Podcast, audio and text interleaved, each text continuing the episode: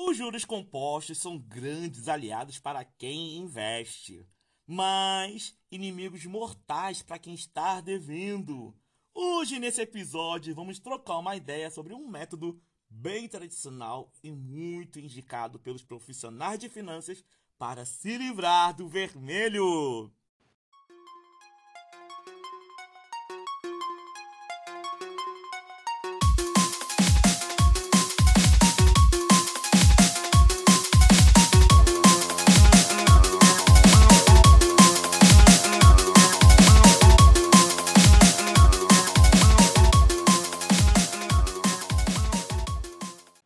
Pessoal, tranquilão? Eu sou o e este é o Ex-Devedor, o podcast que te ajuda a sair do vermelho. E nesse episódio, nós vamos abordar uma tática que indica que você deve se livrar dos boletos mais caros primeiro. Mas antes de partir para o conteúdo, eu quero abrir um parênteses e te explicar dois conceitos diferentes. Boletos mais caros e boletos de maiores valores são coisas um pouco distintas. No meu universo, o universo Will das finanças, o boleto mais caro é aquele boleto que tem mais juros. E o boleto de maior valor é aquele boleto que tem maior número. E saber disso vai fazer total diferença na hora de você criar o ranking de pagamentos das dívidas. Então tenha atenção para esses dois conceitos que são distintos e muita gente confunde, tá bom?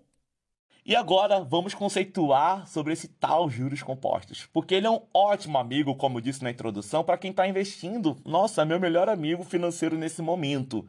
Mas para quem está devendo, os juros compostos é um grande inimigo. Ele é terrível e é por isso que às vezes é importante você acabar com ele primeiro. Vamos lá, para poder você entender de forma simples.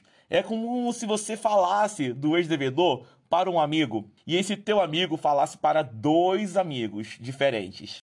E esses dois amigos falam para cada um quatro amigos, ou seja, agora tem oito pessoas sabendo sobre o ex-devedor. Aí eles escutaram, eles gostaram e começaram a divulgar cada um para mais oito amigos. E aí, ou seja, tem uma você vai falar um palavrão terrível nesse momento, mas enfim. E aí tem muita gente ouvindo sobre o ex-devedor e outras pessoas vão falar mais do ex-devedor no futuro. E aí a gente acaba perdendo a conta, né? Porque é uma infinidade de pessoas sabendo sobre esse assunto e divulgando sobre esse assunto.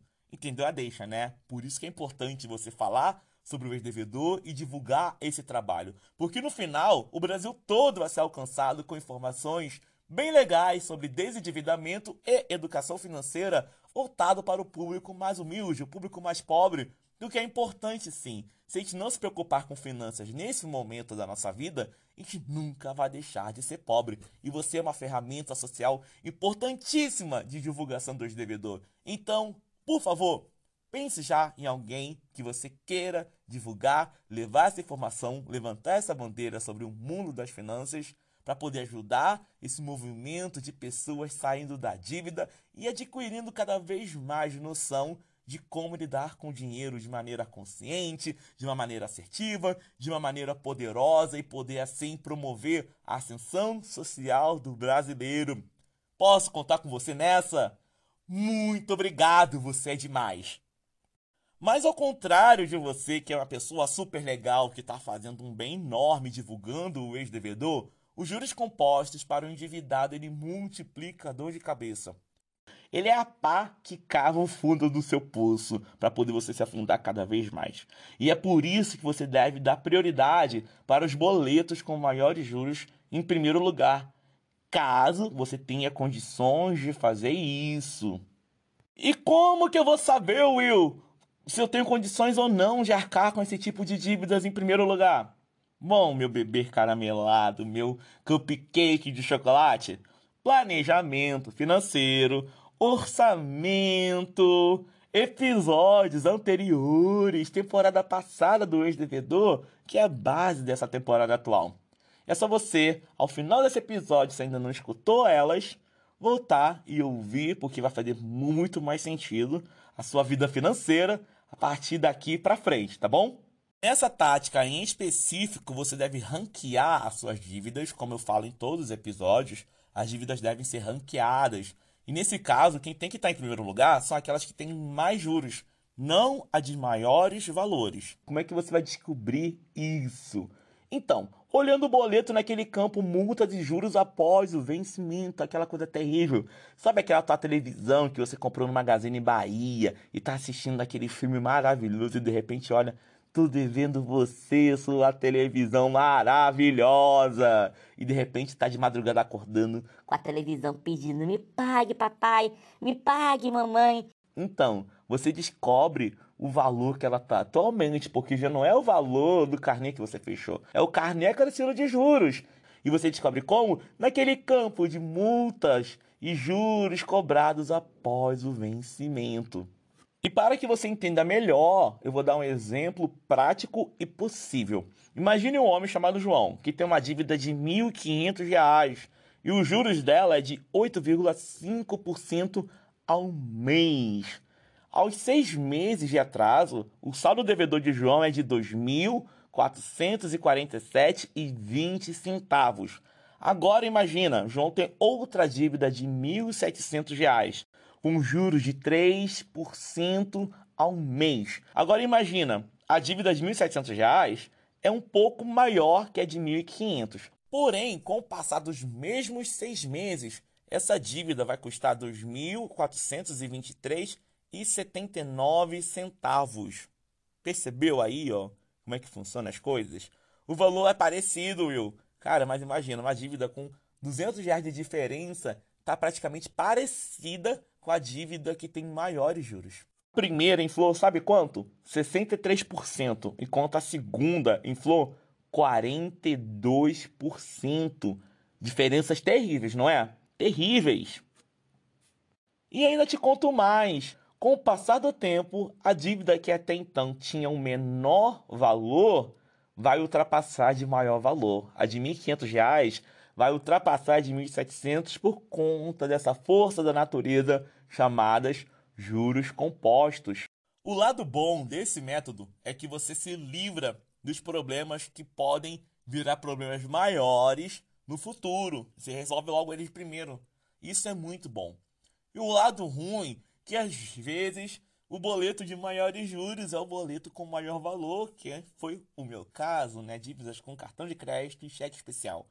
E aí, por conta disso, às vezes, na verdade a grande maioria das vezes, as pessoas não têm condições de se livrar, de arcar, né, com ele em primeiro lugar.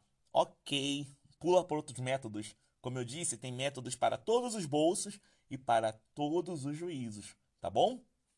E eu quero fazer uma observação antes de encerrar a respeito desse método. Você tem que usar a tua inteligência, eu falo isso o tempo todo, e não aplicar na íntegra, não aplicar ser uma análise prévia às coisas que nós, educadores, consultores, planejadores, profissionais de finanças, falamos. Você tem que olhar para a tua realidade e adaptar esses métodos, essas táticas, esses conceitos para a tua vida.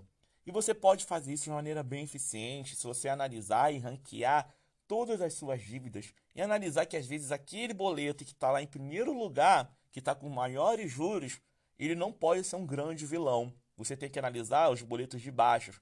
Por quê? Vamos supor que você tem 300 reais para poder arcar com uma dívida e ele paga exatamente esse único boleto que tem juros muito grandes. Mas, se você olhar lá a dívida que está em segundo e terceiro lugar, caso você tenha, e observar que eles estão lá com juros parecidos e que esses valores de 300 reais consegue pagar as duas, eu ou eu te indico a se livrar dessas dívidas primeiro.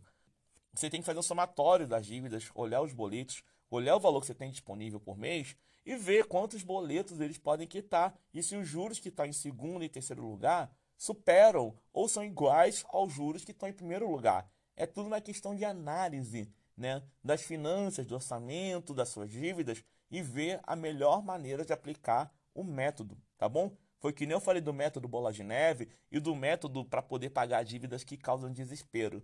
Você tem que ranquear as dívidas que você pode pagar, mas fazer uma análise prévia. Não adianta você aplicar o conceito na íntegra, porque em algumas realidades não fazem sentido. Entendeu? Então é isso, eu espero que esse episódio tenha feito sentido na sua vida, que te ajude a se livrar dos boletos mais rápido, que te devolva paz e que você conquiste a tua saúde financeira em breve. E já sabe, né? Se não ficou claro, se não entendeu, pode falar comigo no Instagram, no arroba o ex-devedor. E também conto com você para poder divulgar esse trabalho e levar a informação para o máximo de pessoas possíveis.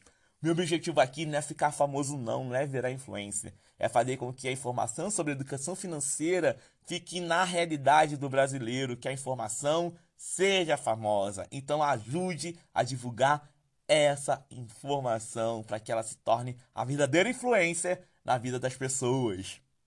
Então é isso, pessoal. Nossa, eu falei igual o pessoal da Nona Tunes, né? Mas enfim, tenha uma semana incrível, cheia de luz, cheia de paz, cheia de felicidade, porque você merece tudo de bom na tua vida. Você merece, eu torço por isso. E não deixe de se cuidar máscara, álcool em gel, porque o corona ainda tá aí. E eu te encontro em breve lá. Aonde? Aonde? Repita comigo! No topo do mundo! Valeu! Tchau!